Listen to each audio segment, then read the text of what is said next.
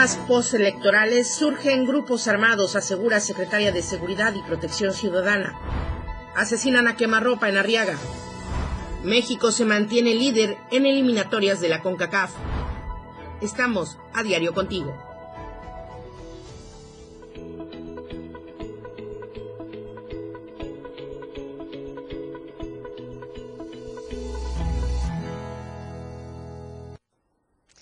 Estamos contigo a todos lados a través de la 97.7 de FM, la radio del diario, y de las plataformas digitales de Diario de Chiapas Multimedia. Muy buenos días, mi nombre es Lucero Rodríguez Ovilla. Le tenemos mucha información en esta próxima hora a través de AM Diario. Comenzamos.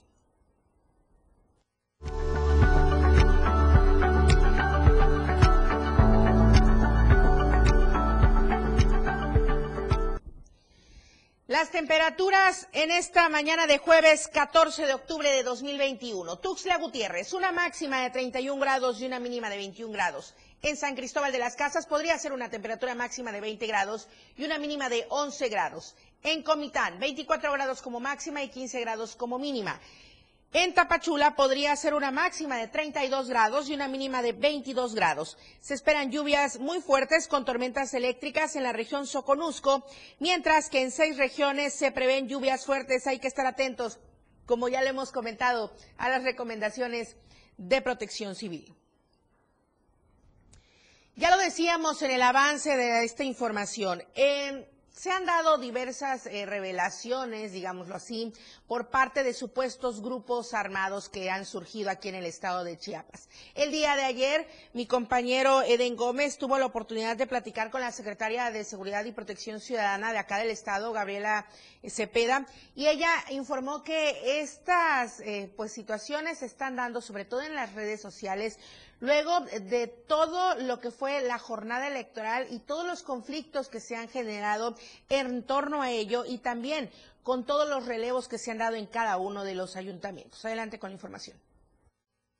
¿Qué tal? Un gusto saludarles, informarles que la titular de la Secretaría de Seguridad y Protección Ciudadana, Gabriela Cepeda Soto, dio a conocer y habló sobre los grupos armados que se han manifestado en diversos puntos del estado de Chiapas.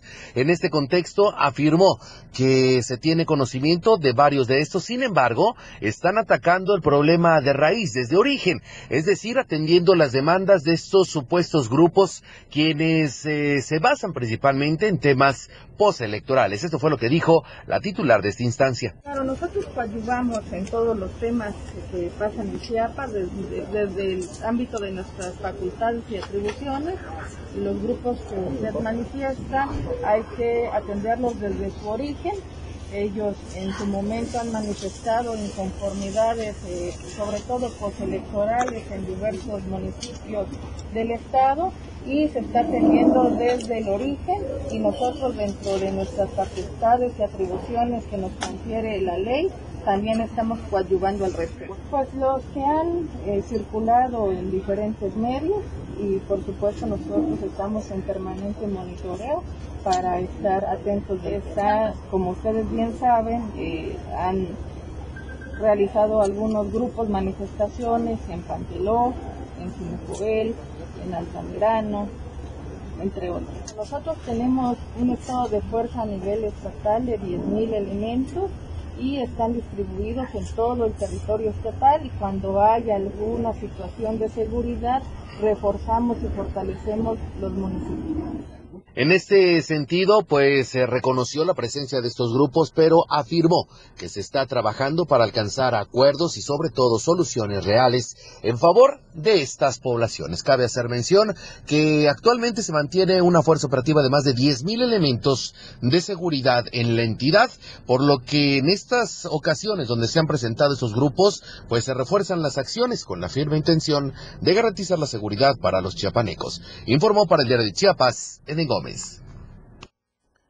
Esperemos que así esté la presencia de los elementos en todos los puntos del Estado, sobre todo donde la situación es álgida. Hemos hablado de ello en algunos lugares de la zona altos de nuestra entidad. Seguimos con esta situación de los registros de los partidos políticos, de todo lo que es después de las elecciones. Y con ello, pues los resultados de que no obtuvieron ni el 3% de votos algunos de los partidos políticos con registro a nivel nacional y que lo han perdido. Pero también esto ocurrió aquí en el estado. Ainer González con el reporte. A menos de tres años de haberse aprobado su registro como institutos políticos locales, el Partido Nueva Alianza Chiapas y el Partido Popular Chiapaneco, como los partidos nacionales Fuerza Social por México, Movimiento Ciudadano y Revolución Democrática, desaparecieron en el estado de Chiapas. Por no alcanzar el número de votos necesarios durante las últimas elecciones, el Consejo General del Instituto de Elecciones y Participación Ciudadana determinó en sesión extraordinaria del miércoles 13 de octubre cancelar el registro de los cinco partidos políticos locales y nacionales, quienes no podrán competir en los comicios del 2024 en Chiapas.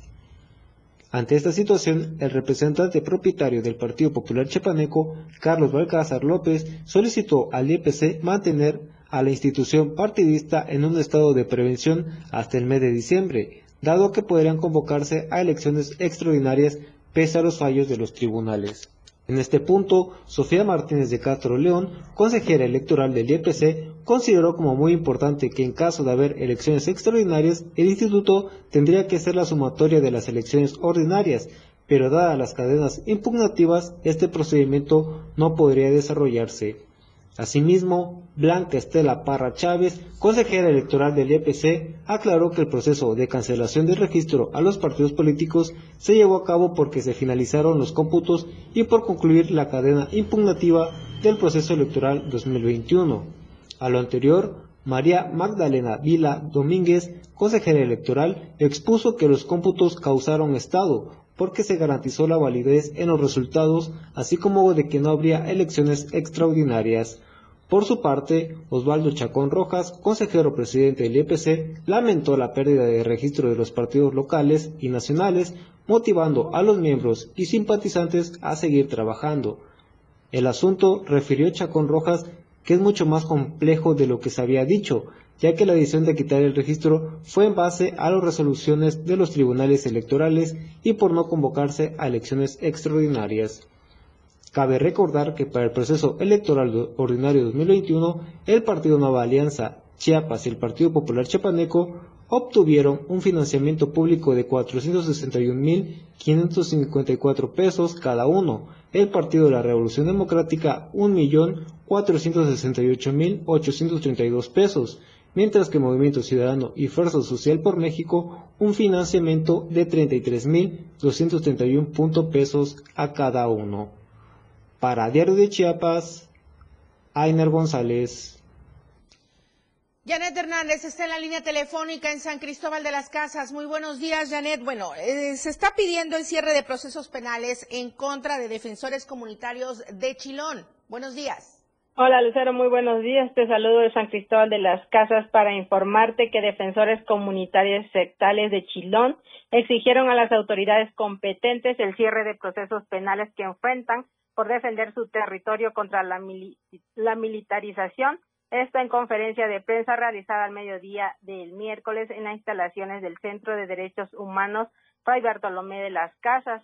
El grupo de campesinos denunció que a un año de la represión y criminalización de la protesta en contra de la instalación de un cuartel de la Guardia Nacional y con ello la militarización de su territorio, las comunidades del pueblo maya sectal y las familias de los defensores comunitarios exigen la terminación y archivo definitivo del proceso penal que se sigue que sigue la Fiscalía de Justicia Indígena en contra de César Hernández Feliciano y José Luis Gutiérrez Hernández, quienes hoy ya están libres. El 15 de octubre del 2020 en el crucero Temó en el tramo carretero Ocosingo Palenque, alrededor de 300 elementos de diversas corporaciones policíacas y ante la presencia de la Guardia Nacional reprimieron la protesta de los habitantes de diversas comunidades de Chilón, quienes en ese momento se manifestaban en contra de la construcción de dicho cuartel. Durante los hechos, los compañeros César y José Luis fueron privados arbitrariamente de su libertad, torturados e incomunicados de igual manera. Once personas más resultaron heridas y varios vehículos particulares dañados, expresaron. Ante esta situación, el grupo de campesinos manifestó que las comunidades del pueblo maya sectal del municipio de Chilón, César y José Luis, solicitan a la Fiscalía General del Estado el sobreseimiento de los procesos penales que continúan en su contra por defender su territorio de la militarización, por defender el territorio, teniendo la oportunidad de demostrar que la justicia respeta de manera irrestricta los derechos de los pueblos indígenas. Así también pidieron, hicieron un llamado al Tribunal Colegiado del vigésimo circuito en materia administrativa y al Juzgado Cuarto de Distrito en materia de amparo y juicios federales a realizar un análisis acucioso respecto a los derechos colectivos vulnerados con la construcción del cuartel de la Guardia Nacional. Hasta aquí reporte Lucero, muy buenos días. Muchísimas gracias, Janet Hernández. Muy buenos días. Y justamente a propósito del tema, comentarle que el gobernador Rutil Escandón encabezó el acto de liberación humanitaria de 230 personas, entre ellas 92 mujeres que se encontraban internas en distintos reclusorios del Estado. Reconoció que esta acción es gracias al trabajo responsable, profesional y conforme a derecho que se realiza en la mesa de reconciliación. Se otorgaron cartas de liberación a personas mexicanas de El Salvador, también de Honduras, Guatemala y Colombia. Las personas tienen derecho a reivindicarse. En este caso vemos 230 ciudadanas y ciudadanos que han hoy recuperado su libertad. Que no se les olvide a las mujeres y a los hombres que hoy reciben este documento que significa la libertad. Tienen que poner el ejemplo, que aprovechen el sistema de reinserción social, pero sobre todo la actitud humana de las autoridades y sobre todo de todo el pueblo de Chiapas. En contraparte, eh, integrantes del Frente Nacional de la Lucha por el Socialismo levantaron la mañana del día de ayer, miércoles, el plantón que mantenían eh, desde el pasado 4 de octubre en San Cristóbal de las Casas. Recordemos que le habíamos estado dando cuenta de este tema. Aclararon que esto no significa que la exigencia de justicia, la lucha por la defensa del derecho a la tierra, libertad, también a los presos políticos concluya. Al contrario, aseguraron que mantendrán las demandas con otras acciones de protesta y difusión. El plantón fue instalado el 4 de octubre sin algún acercamiento para iniciar el diálogo. Informaron que al 11 de octubre Quedó en libertad Armando Hernández Sánchez, quien aseguraron estaba detenido injustamente en el cerezo número 14 luego de todas las movilizaciones y protestas que realizaron por parte de esta organización. Y bueno, también 11 aspirantes a la normal de educadoras Berta von Glumer y Leiva eh, se instalaron en huelga de hambre a las afueras de Palacio de Gobierno aquí en Tuxtla Gutiérrez. Esto en espera a que sus demandas de ampliación de matrícula sean escuchadas y cumplidas. ¿Cómo amanece hoy Tuxtla Gutiérrez? Charlie, ¿cómo está hoy la cámara en Laguitos? Y este es el panorama que nos regala la producción. Esto es en el Boulevard Laguitos, el tráfico a las 8.14 de la mañana, en esta eh, cruce que lleva hacia el Boulevard Laguitos, también hacia Jardín Corona y todo lo que es la prolongación de la Quinta Norte. La encuesta que circula en esta semana, si la mayoría de las escuelas están cerradas por la pandemia, ¿crees que también bares y cantinas deberían cerrarse? Usted puede contestar, compartir, nosotros estaremos atentos a sus respuestas y por supuesto que daremos los resultados el día de mañana viernes en Chiapas al cierre con mi querido amigo Efraín Meneses. Vamos a ir al corte comercial, regresamos con la entrevista porque le dijimos que hoy es el Día Mundial de la Donación y Trasplantes de Órganos y Tejidos. En un momento regresamos con más de AM Diario.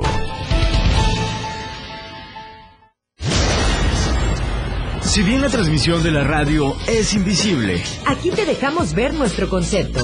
Hola, yo soy Betty Pemo. Y yo, tu amigo el Turi. Te invitamos a turistear. Solo por el 97.7 FM. Suelta el beat. Yo soy Miguel Sengar y esto es Rock Show. Un programa que se llama Pilar y Menta, en donde tenemos para ti invitados. La lista de éxitos, escúchala todos los sábados de 1 a 2 de la tarde por la radio del diario. La radio del diario 97.7. Una radio joven, Fresca. versátil. Una amplia programación que va más allá de un concepto radiofónico. 97.7. La radio del diario. Contigo a todos lados. Conoce todo lo que tenemos para ti en la radio del diario a través de tu celular. Escanea en nuestro diario impreso el código QR. Visita nuestra barra de programación y escúchanos desde tu celular. Además de conocer toda la programación de la radio del diario a través de tu celular.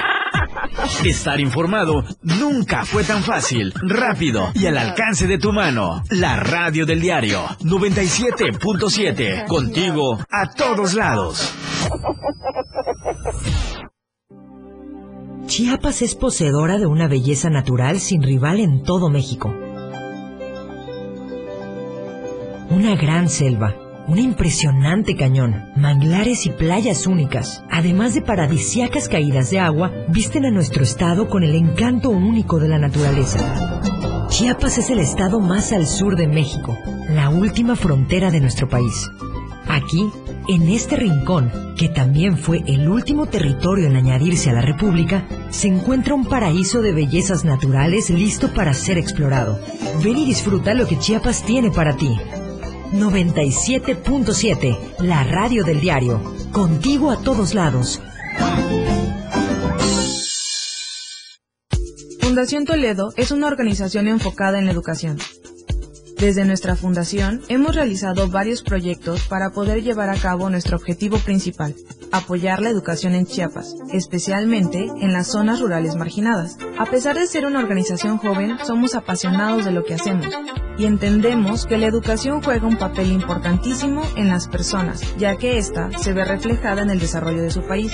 Para conocer más de nosotros, visita nuestras redes sociales en Facebook e Instagram como Fundación Toledo y nuestra página web en www.fundaciontoledo.org.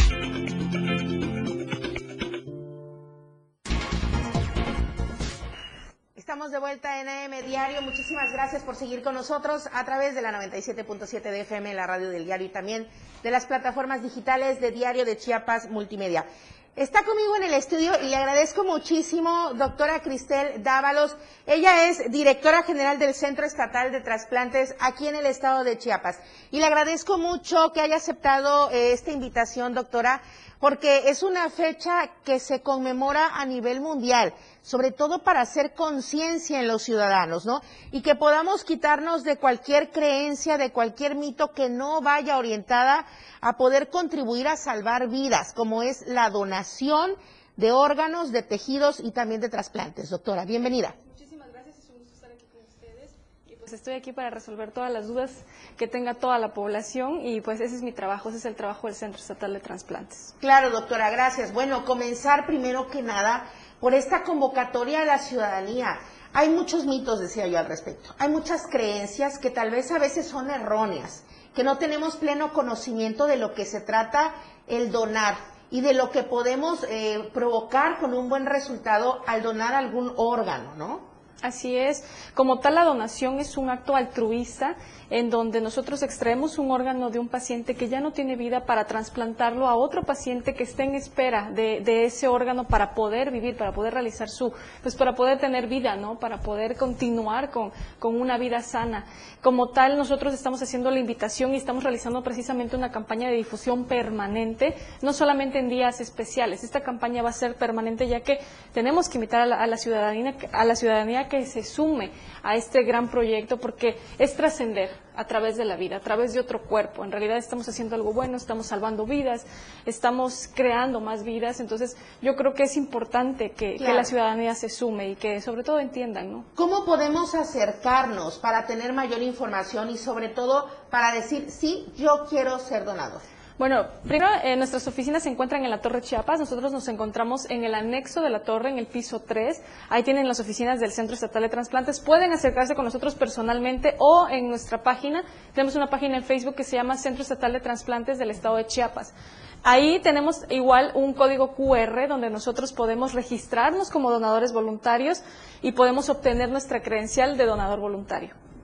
Doctora, está preguntando el auditorio, me está comentando Cabina ahorita, hay una pulsera de donadores. Así es, actualmente, actualmente nosotros no traemos eh, como tal esa promoción, ¿no? En cuanto a las pulseras, sí, efectivamente existen pulseras de donadores, pero nosotros estamos manejando básicamente la tarjeta, la, la, la, credencial de donador voluntario, es lo que nosotros ahorita estamos manejando mediante un código QR. Somos el único estado que cuenta con este sistema de registro, entonces tratamos de darle auge a, esto, ¿no? ¿Por qué? Porque muchas veces en el teléfono, porque eh, en realidad la, tarjeta se descarga automáticamente, la podemos traer en nuestro teléfono con nuestro nombre y yo creo que muchas veces el teléfono es de las últimas cosas que nosotros queremos perder, ¿no? Entonces es algo que, que siempre anda con nosotros. Claro, doctora. A ver, vamos aclarando un poquito más el panorama para los que somos un tanto desconocedores del tema. ¿Qué es lo que podemos donar y en qué momento lo podemos donar? Bueno, existe algo que se llama donadores vivos y donadores cadavéricos. Los el donador vivo es, por ejemplo, si yo quiero donarle a mi familiar, puedo donar riñón, puedo donar pulmones, puedo donar eh, segmentos de hígado, puedo donar páncreas, puedo donar intestino en vida. En muerte, eh, eso también se puede, eh, los donadores cadavéricos también lo pueden, lo pueden donar. Los donadores cadavéricos por lo general eh, donan eh, órganos sólidos, que es lo que nosotros llamamos que por lo general es, es riñones, hígado, páncreas, pulmones, intestino. Este, también podemos donar tejidos como córnea, piel, hueso, podemos donar eh, vasos sanguíneos inclusive. todo esto es dependiendo de la causa de muerte, si es por muerte encefálica o por paro cardiorrespiratorio. Muy bien, doctora. Y tenemos, la verdad, muchísimas eh, cuestiones tal vez contrapuestas en el momento en el que decidimos donar, ¿no?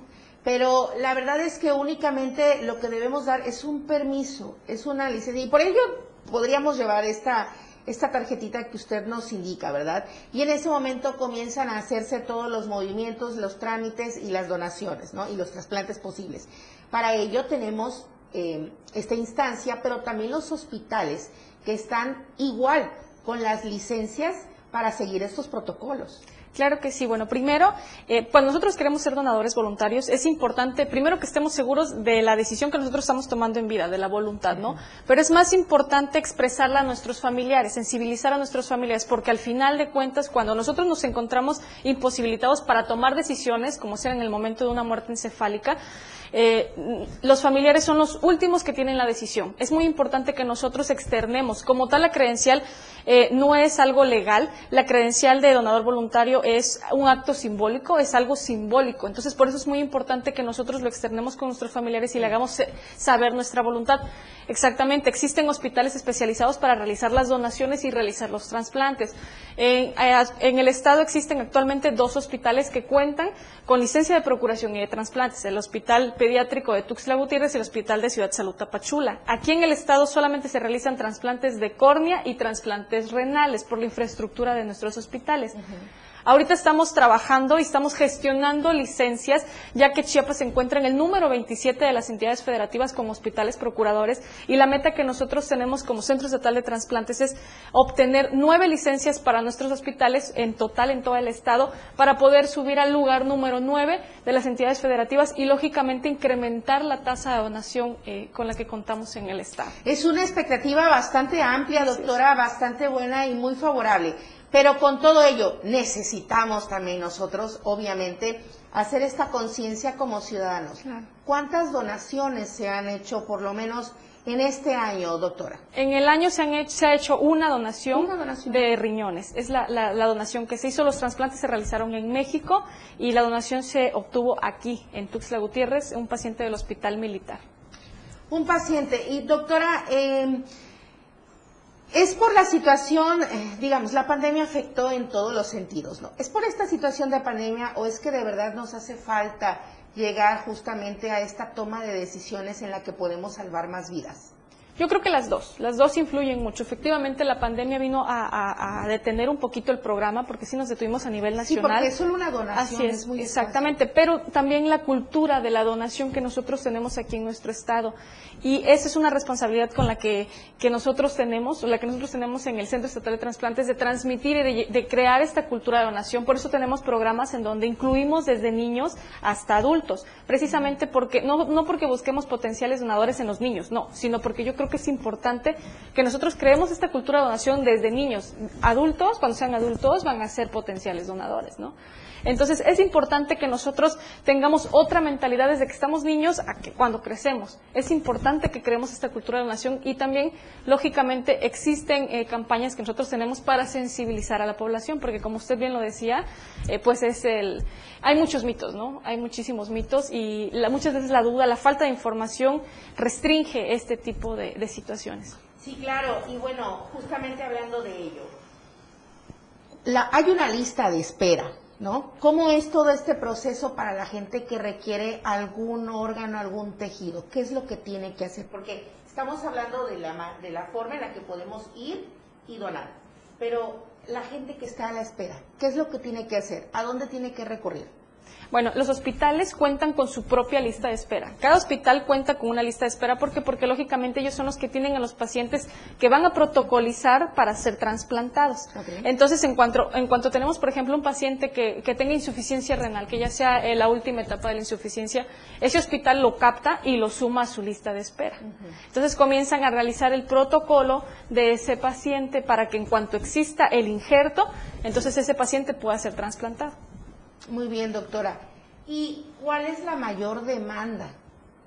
¿De qué órganos, tejidos? ¿Cómo, eh, ¿Cómo es el comportamiento, digamos, en esta situación de la salud en nuestro estado? ¿Qué es lo que más se ha logrado trabajar en este aspecto? Ah, bueno, aquí en el estado lo que más solicitan es riñones. Es lo que más es, así es, lo que más, de hecho lo que más se trasplanta y como le comentaba por la infraestructura de los hospitales también solo se realiza trasplante renal y trasplante de córnea aquí en el Estado. Y bueno, ya afortunadamente para solvencia de estos requerimientos se realiza aquí en el Estado y es lo que más se pide.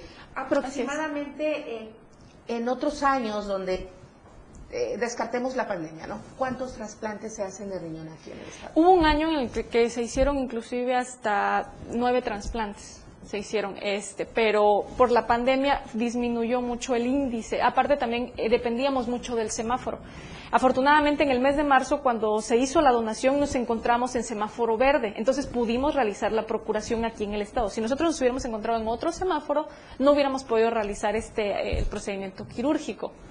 Y habiendo una escasa cultura de la donación, ¿cómo accede esta gente que está en lista de espera?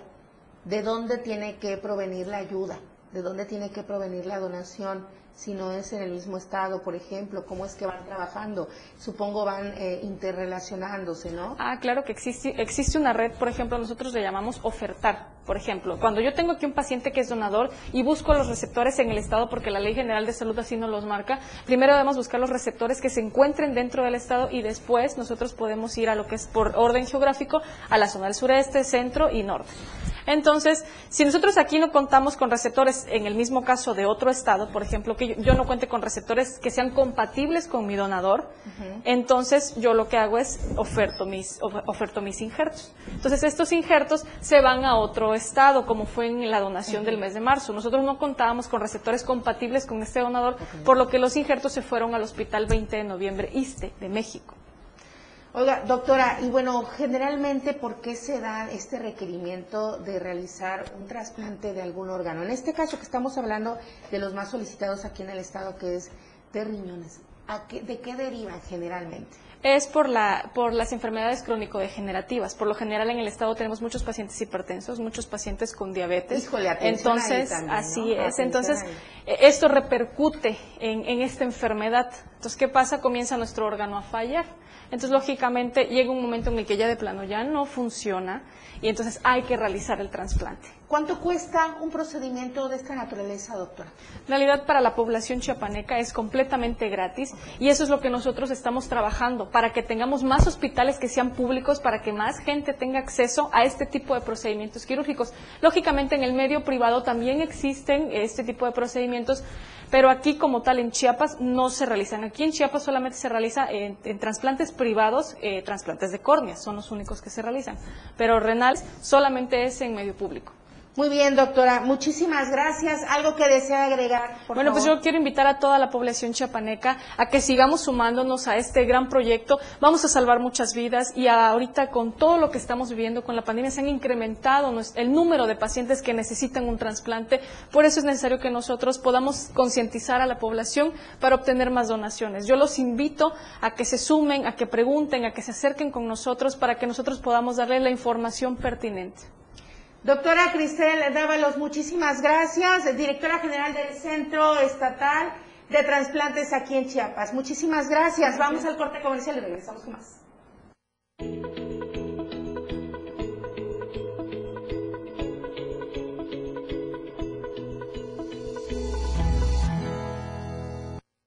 Más de AM Diario.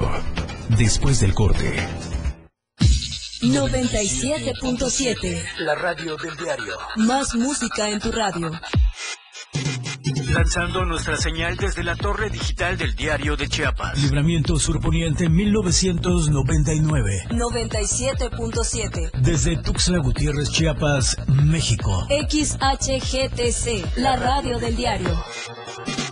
Contacto directo 961-612-2860. Cabina 961-612-2860. Escúchanos también en línea. www.diariodechiapas.com Diagonal radio.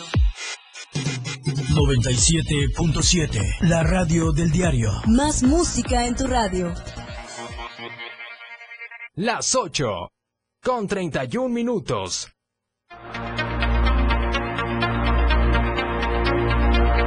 Del diario presenta la portada de este jueves 14 de octubre de 2021. En este gobierno, 1.218 personas han sido liberadas. En Cintalapa para el transporte. Reconoce Federación de la Charrería Eduardo Ramírez. Inauguran Jardín Claudio Monet. Por temas postelectorales, los grupos armados. 34 casos positivos por COVID en las últimas horas en Chiapas. Documental sobre café, migración y nazis en Chiapas. Se afianza México en el liderato. Adiós, partidos políticos pierden registro. Los tiempos y las decisiones del PRI las decide el PRI, dice Alejandro Moreno.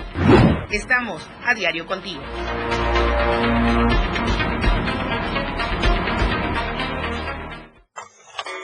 Tuxtla Gutiérrez, el movimiento por las calles comienza. Y la gente busca la ruta más cómoda para llegar a su destino. ¡Baja! Y esa ruta está aquí.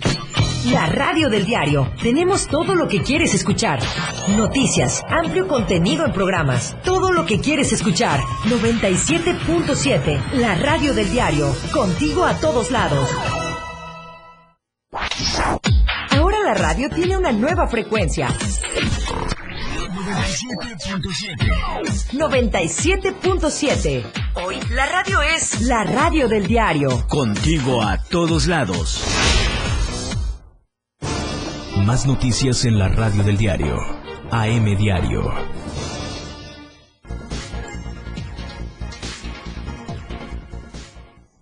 Estamos de vuelta en AM Diario. La información deportiva hoy con Jorge Mazariegos. Muy buenos días. Deportes.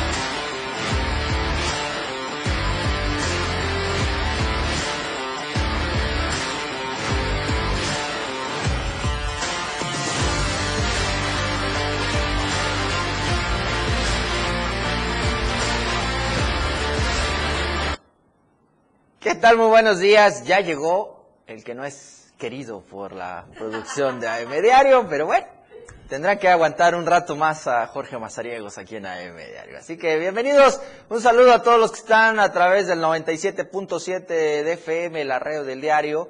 Mandarle un saludo a Moisés, que está en los controles de la radio del diario, por supuesto. Al buen Charlie, que está en, la realización de este programa de AM Diario para iniciar la, la barra programática de eh, la torre digital del diario de Chiapas. Así que vamos a la información deportiva, ¿les parece? Comenzamos platicando del voleibol y es que el día de ayer se dio a conocer por parte de José Dilberto Sarmiento Capito, el titular de la Liga Municipal Oficial de Voleibol, Alfredo Ovilla Martínez, mejor conocida como la Liga OMA, que este fin de semana arrancarán actividades en el marco del 55 aniversario de fundación del Club Deportivo Municipal.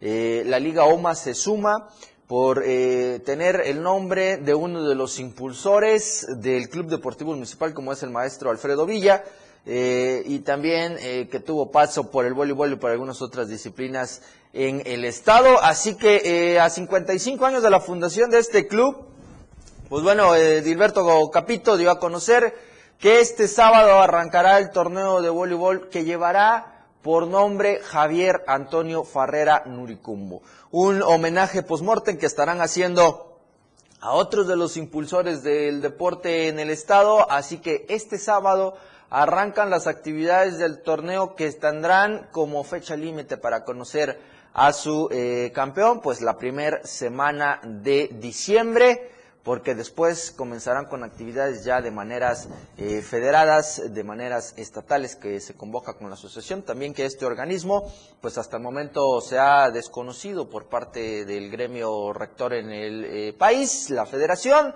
y en estos siguientes meses esperan la conformación de una nueva eh, delegación eh, chiapaneca. Así que eh, de, este, de esta manera estarán arrancando las actividades pues este sábado que harán la entrega de un reconocimiento a la viuda del eh, profesor Javier Farrera. las actividades arrancarán a partir de las 9 de la mañana ya en el auditorio municipal Efraín Fernández Castillejos de esta capital chiapaneca en el mero centro de Tuxtla Gutiérrez estarán las actividades y lo arrancan transportes contra Sinalex, las dos mejores sextetas eh, femeniles que tiene la liga, las eh, Sinalex que fueron las eh, campeonas en el último torneo de 100 y más que tuvo esta liga, y Transportes también que ha sido el subcampeón y que ha tenido muy buenas referencias dentro del voleibol femenil. Después, a las 10 de la mañana, habrán paso para la inauguración, harán la entrega de este reconocimiento y posteriormente, minutos después de esto, estará arrancando el segundo encuentro que lo estarán protagonizando Secretaría de Educación y eh, Tucanas. Posterior, a las 11 está el de Justicieras contra PSP, Bailes contra Instituto Hispano y Transportes contra Zenit Kazán, que es el juego único en los varones. Se ha dado a conocer que hay 13 equipos registrados, 11 son en la rama femenil, 2 en la rama varonil, así que todavía están abiertas las convocatorias para quienes deseen inscribirse. Por favor, eh, busquen en Facebook la Liga OMA de Voleibol para que puedan tener la oportunidad de participar en este certamen. Se va a estar realizando cada sábado eh, lo que queda de este mes de octubre, lo que viene el mes completo de eh, noviembre y en el primer sábado de diciembre se estaría jugando las finales de este evento. Dejamos a un lado el voleibol y hablemos del fútbol americano porque ya la organización estatal de esta especialidad, mejor conocida como la OEFA, dio a conocer el día de ayer por la tarde que ya está todo listo para arrancar con la temporada 2021 de la categoría juvenil. La estarán arrancando a finales de este mes, para ser preciso, el día 30 de octubre estarán arrancando con el kickoff de esta eh, temporada. Aún faltará eh, el día de ayer, eh, pues ya en una de las asambleas que tuvieron, se confirmó que sí va a arrancar la temporada. Estarán iniciando con seis equipos. Eh, en la siguiente semana, el siguiente viernes 22, estarán con la asamblea de nuevo para recibir toda la documentación, los rosters y acreditar a cada jugador de los seis equipos que van a estar arrancando y posteriormente estarán haciendo el sorteo de cómo va a estar iniciando la semana uno del fútbol americano. Más de un año y medio que no se ve actividad en los emparrillados y ahora con la llegada de la UEFA, pues bueno, ahora sí se ponen a trabajar como debe de ser y eh, la unión de los distintos equipos en los diversos municipios de eh, la entidad chiapaneca, pues estarán arrancando ya el 30 de octubre con esta situación. Están inscritos, eh, pues obviamente los de tradición como es Osos de Chiapas, está también Borregos del Tecnológico de Monterrey, está eh, también el equipo de Búhos de San Cristóbal, Guerreros Mayas de Comitán, Atlas y Toloques de Tabasco, que son los que tomarán parte en esta competencia por primera vez bajo las siglas de OEFA, la Organización Estatal de Fútbol Americano. Así que enhorabuena para los que eh, les gusta el fútbol americano como un servidor, pues bueno, ya tendremos donde poder eh, presenciar un poco de partidos en las categorías juveniles y bueno, ya eh, veremos cómo le va a esta nueva organización que dará la patada inicial el 30 de octubre. Para cerrar esta sección vamos a hablar de la selección mexicana y es que el día de ayer llegaron a El Salvador para encontrarse con el equipo de dicho país en lo que es las eliminatorias rumbo a Qatar 2022. La selección mexicana con un eh, desempeño completamente gris, la expulsión de Néstor Araujo, eh, pues al final terminan sacando el marcador dos goles por cero, lo que los ha hecho quedarse y afianzarse en el primer lugar dentro de la eliminatoria de la CONCACAF. 14 unidades lleva el tricolor, 11 eh, Estados Unidos que va en el segundo puesto y bueno, estarán a la espera de lo que se viene eh, antes de cerrar este, eh, este año. Habrá una, un encuentro más este mes de octubre, lo harán contra Bolivia. Eh, allá en Charleston, en Estados Unidos, un juego de preparación y posteriormente pues ya estarán a la búsqueda de volver de comenzar la ah, siguiente etapa de las eliminatorias. Faltará el encuentro entre los Estados Unidos para eh, cerrar este primer proceso de las eliminatorias en caso de eh, pues empatarlo o de ganarlo eh, pues estaríamos hablando que la selección mexicana tendría ya más del 80% del boleto para estar presente en Qatar del 2022 hasta el momento solo han exigido pues algunas situaciones ahí dentro de la selección mexicana. Faltará ver qué es lo que pasa con Gerardo Tata Martino y sus eh, convocados. Si será realmente lo que la afición mexicana desea ver a los 11 elementos, a los 18 convocados dentro de estas eliminatorias y quienes también estén dentro del proceso ya eh, del Mundial, pero pues, faltará todavía tiempo, por lo pronto paso a paso como se dice, así que están a uno de poder conseguir este eh, pase ya a Qatar del 2022. Así que ahí está la selección mexicana, 2 por 0 ganó el día de ayer a el equipo de El Salvador. Lucero Rodríguez, la información deportiva, antes invitarlos a la una de la tarde a través del 97.7 de FM con la remontada. Hoy estará Eduardo Solís para platicar de esto y muchísimos más temas en eh, la remontada de una a 2 de la tarde, así que los esperamos. Ahí estaremos con el señor Eduardo Solís haciendo el Más Gas Challenge. Así que nosotros nos retiramos del día de hoy ya para no incomodar la presencia de este servidor aquí, con la producción y toda la gente. Allá se lo toma muy en serio, ¿verdad? Que tengan un excelente jueves y un fin de semana, Lucero. Nosotros nos estaremos viendo hasta la siguiente semana. A todos te queremos aquí, Jorgito, sobre todo Charlie, mira, te está mandando besitos desde la cabina. Se, aprecia, pero que no se malentienda los besos. Siempre bienvenidos los dos comentaristas, los mejores en el estado de Chiapas, aquí en nuestro programa, en nuestro noticiero y también en la remontada a la una de la tarde y ahí les estaremos escuchando. Muchas gracias, Jorge. Vamos a ir con más información. Marcos Ramos está en la línea telefónica allá en Cintalapa, donde los transportistas nuevamente salieron a manifestarse ayer. ¿A qué acuerdo llegaron o continúan las movilizaciones, Marcos? Bueno, muy buenos días, Lucerito. Me gusta escuchar tu buena vibra con la que amaneces temprano. Qué bueno, bendito Dios. Buenos días para toda la familia de ayer de Chiapas. Bueno, primeramente te informo que la mañana de este miércoles, concesionado el transporte público organizado en su modalidad de taxis y urban, se manifestaron de forma pacífica por calles diversas de este municipio, exigiendo la destitución del delegado de transporte de la región 2 Valles Toque, Roberto Tobilla. Según ellos, ya son varias veces que se han reunido con el secretario de Movilidad y Transporte, Aquiles Espinosa García, para tocar este tema. Hay minutos de trabajo que se han firmado pero que no se han cumplido y eso ha permitido que el problema siga avanzando. Abraham Calimayor, uno de los afectados sin nombre del gremio, dijo que al estar reunidos en el Parque Centenario, que fue ayer, recibieron una llamada donde les notificaron que el día martes a las nueve horas van a ser recibidos por el secretario de Movilidad y Transporte. Dijo, cuando estemos con él, vamos a pedirle que cambie al delegado Roberto Torilla y también que se aplique el Estado de Derecho en contra del pirataje y no solamente del mototaxi. Especificó taxis, urban, volteos, pasaje mixto y mototaxi. Ya que por culpa del último medio mencionado, varias urbans ya no salen a trabajar a los barrios porque ya no hay pasajes, todos se los llevan los mototaxis. Asimismo, quiero informarte que a esta reunión se unió el líder de la FECOTRACH, Jorge Cruz Rincón. Este dijo que si después del día martes que se reúne con el secretario todo sigue igual, se van a volver a reunir el gremio para acordar otro tipo de manifestaciones a fin de que les hagan caso. Quiero comentarte que después de que inició el recorrido en el Parque Centenario, todo el, contingente se vino en una, en una caravana motorizada hacia el Parque Central. Ahí se, se apostaron un rato en frente a Palacio Municipal, fueron recibidos por el presidente Ernesto Cruz Díaz. A él le manifestó el gremio que la manifestación no era en contra de él, que a él lo felicitaban por su nuevo cargo y le pidieron que le echara la mano para que se ataque el pirataje. Entonces, ¿en qué quedaron?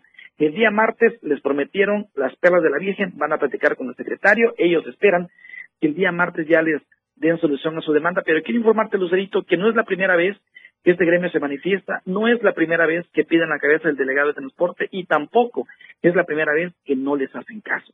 Por eso esperan que el día martes ah, eh, sean diferentes las cosas para ver porque ellos aseguran que el delegado está tiene que ver con el pirataje y por eso no se aplican operativos, pero yo platiqué personalmente con el delegado fuera de cuadro y él dice que venga una persona y que me señale mi cara cuando yo le pedí dinero o cuando le recibí dinero con tal de que lo deje trabajar. Es, pues es un tema bastante difícil porque el delegado el delegado dice yo no tengo nada que ver ahí, incluso nos lo ha dicho varios medios que lo señalen quién a quién está pidiendo dinero y los transportistas dicen que sí, es que es un tema bastante difícil y que el día martes se va a tocar y vamos a esperar a ver cuál es la respuesta. Y que estaremos esperando que se dirima cualquier situación de conflicto. Muchísimas gracias, Marcos Ramos. Un fuerte abrazo. Saludos para todos hasta allá. Muy buenos días. Vamos al corte comercial. Regresamos con más información.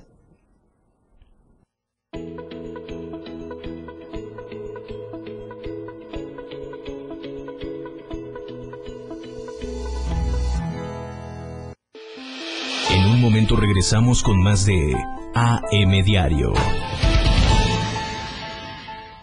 Las 8 con 46 minutos. La música puede definirse a muy grandes rasgos como una sonoridad organizada, coherente, significativa. Se caracteriza por el empleo de los sonidos y de los instrumentos para producirlos, con el objetivo de producir una secuencia estéticamente apreciable y significativa.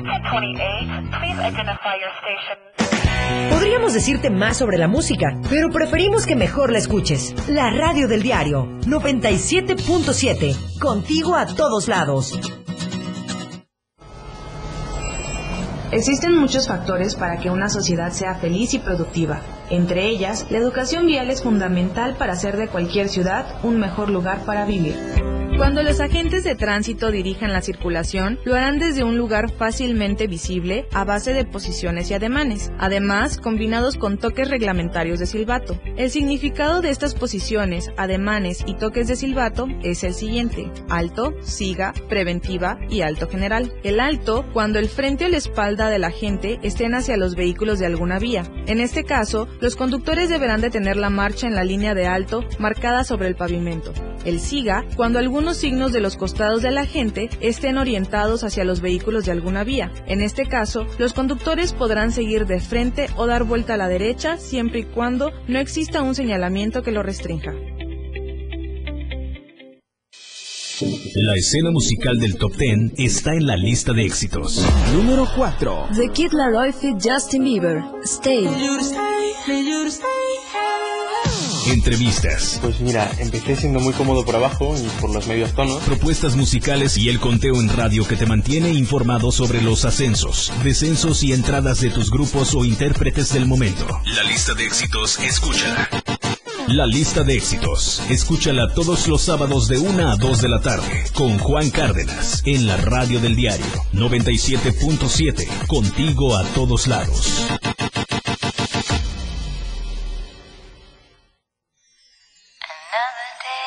La tendencia en radio está con Pilar Martínez. Y ella tiene la menta para darle frescura a tus días. Pilar y Menta, de lunes a viernes de 11 a 1 de la tarde. Escucha temas de interés, invitados, música y radio variedades que hacen de Pilar y Menta un programa único en la radio del diario 97.7. La mejor manera de escuchar radio está en la radio del diario 97.7. Más información, Ainer González nos comenta de estas familias que se niegan a abandonar sus casas, sus hogares, sus viviendas que están en zonas de riesgo.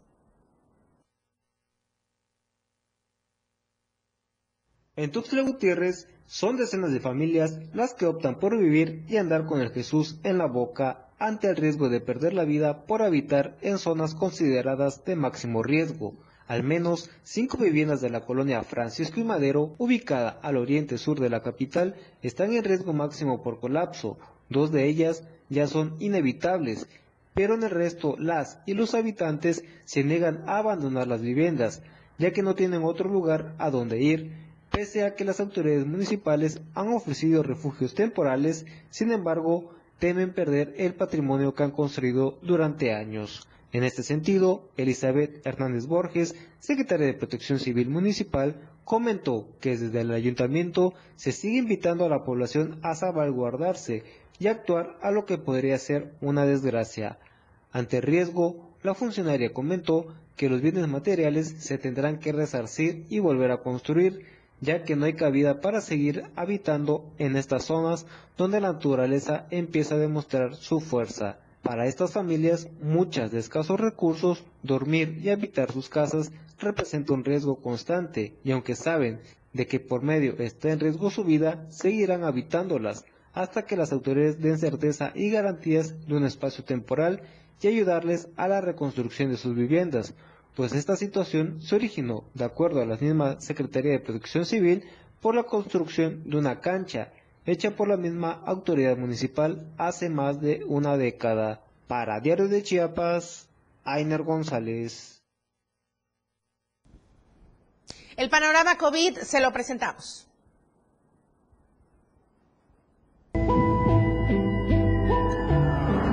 COVID-19 Aquí en el estado de Chiapas, en las últimas horas se han reportado 34 casos positivos y dos defunciones. Esto en 20 hombres y 14 mujeres. Con relación a los fallecimientos, la dependencia estatal, la Secretaría de Salud, comunica que corresponden a personas del sexo femenino residentes en los municipios de Tapachula y Arriaga. Son dos fallecimientos. A nivel nacional, en las últimas 24 horas, el reporte hasta el día de ayer, 420 nuevas muertes por COVID-19 para dar un total de 283.193 fallecidos. También eh, se reportaron 6.320 nuevos contagios por COVID, con lo cual la cifra acumulada es de 3.738.749 casos.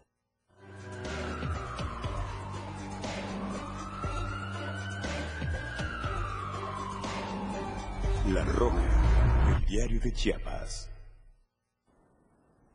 Bien, tenemos a Edgar Castillo en la línea telefónica porque, se lo decía al inicio de este informativo, ejecutan y de una vez a quemarropa ahí en el municipio de Arriaga. Edgar, buenos días. Sí, muy buenos días desde el municipio de eh, Arriaga, Chiapas. Bueno, pues el día de ayer ejecutan a un profesor jubilado en la colonia azteca del municipio de Arriaga. Con arma de fuego ejecutan a Rey David Ramos Juárez, profesor jubilado quien también se dio a conocer que tuvo el cargo de mayordomo en el ejido. Los hechos se suscitaron la noche de ayer, miércoles, alrededor de las 20:40 horas en la colonia Azteca. Según versiones, la víctima se encontraba en un conocido centro botanero, La Playona, donde su agresor lo esperaba afuera, quien sacó un arma de fuego y detonó en repetidas ocasiones, cayendo abatido a un costado de su camioneta. El sujeto huyó de la escena del crimen sin que hasta el momento haya sido detenido por las autoridades policíacas. Se desconoce hasta el momento los motivos que originaron este homicidio en la ciudad de Los Vientos. En el lugar acudieron diferentes autoridades policíacas quienes acordonaron el área para que la Fiscalía Regional Istmo Costa, a través de periciales, realizaran sus trabajos correspondientes. Este es mi reporte desde el municipio de Arrega, Chiapas. Muchísimas gracias, Edgar Ruiz. Muy buenos días. Muy buenos días. Bueno, pero también hay un trabajo muy bueno por parte de elementos, desafortunadamente no todos, pero para premiar a quienes eh, realizan de manera eh, favorable su trabajo, de manera positiva, la Cámara Restaurantera también estará beneficiándoles. La Cámara Nacional de la Industria Restaurantera y Alimentos Condimentados Canirac en Chiapas realiza el programa Policía Mejor Evaluado en coordinación con la Secretaría de Seguridad y Protección Ciudadana. Este programa fue dado a conocer en rueda de prensa por parte del presidente del organismo empresarial Guillermo Acero Bustamante y la titular de la dependencia estatal Gabriela del Socorro Cepeda Soto. El líder empresarial señaló que parte de las líneas estratégicas de Canirac en Chiapas está basada en la responsabilidad social. Es por ello que la labor del organismo se inicia con el proyecto de temas de seguridad. El tema de seguridad es un tema sensible, dijo, para nuestra sociedad y en lo que el eh, gobernador del estado y presidente municipal han trabajado todos los días para tenernos seguro, estando en los primeros lugares de nuestro país. Por esta razón, Acero Bustamante señaló que la Canidad Chiapas ofrecerá cada 15 días a policías estatales y municipales mejor evaluados por trayectoria o por algún evento relevante un desayuno, comida o cena, lo que el restaurante que decida junto con la familia de cuatro miembros. En el establecimiento el policía recibirá por parte del propietario gerente acompañado del presidente estatal de la Calirac la entrega de un reconocimiento especial que lo distinga por su ardua labor. Para Diario de Chiapas, Javier Mendoza hablando de acciones positivas por parte de los elementos, los de la Fiscalía General del Estado eh, cumplimentaron una, un mandato y ahí lograron asegurar droga en diversas presentaciones al interior de dos inmuebles y se detuvo a una persona por la probable comisión de delitos contra la salud. Esto ocurrió en San Cristóbal de las Casas. Se cumplimentó la diligencia de cateo al interior de un inmueble denominado Sánchez y Asociados Flores y Plantas, ubicada en Colonia San Martín, La Quinta, y en San Cristóbal. Se localizaron cartuchos útiles de diversos calibres, así como envoltorios con polvo blanco, eh, con las características propias de la cocaína, pues. También se localizaron en una tienda de abarrotes que está contigua al estacionamiento de este inmueble cateado una repisa con recipientes de plástico debidamente etiquetados que al interior contenían diversos tipos de estupefacientes. En el lugar fue detenido por su probable responsabilidad de delitos de contra la salud el encargado del establecimiento de nombre Ángel Uriel N., quien será puesto, ya fue puesto a disposición del fiscal del Ministerio Público para definir su situación jurídica en las próximas ¿Cómo está el flujo vehicular en Tuxtla Gutiérrez? Ah, bueno, ya está un poquito más movido que hace unos minutos. 8.57 de la mañana. Esto es el Boulevard Laguitos y es lo que nos presenta la producción para que usted tenga más claro cómo está el tráfico en esta mañana.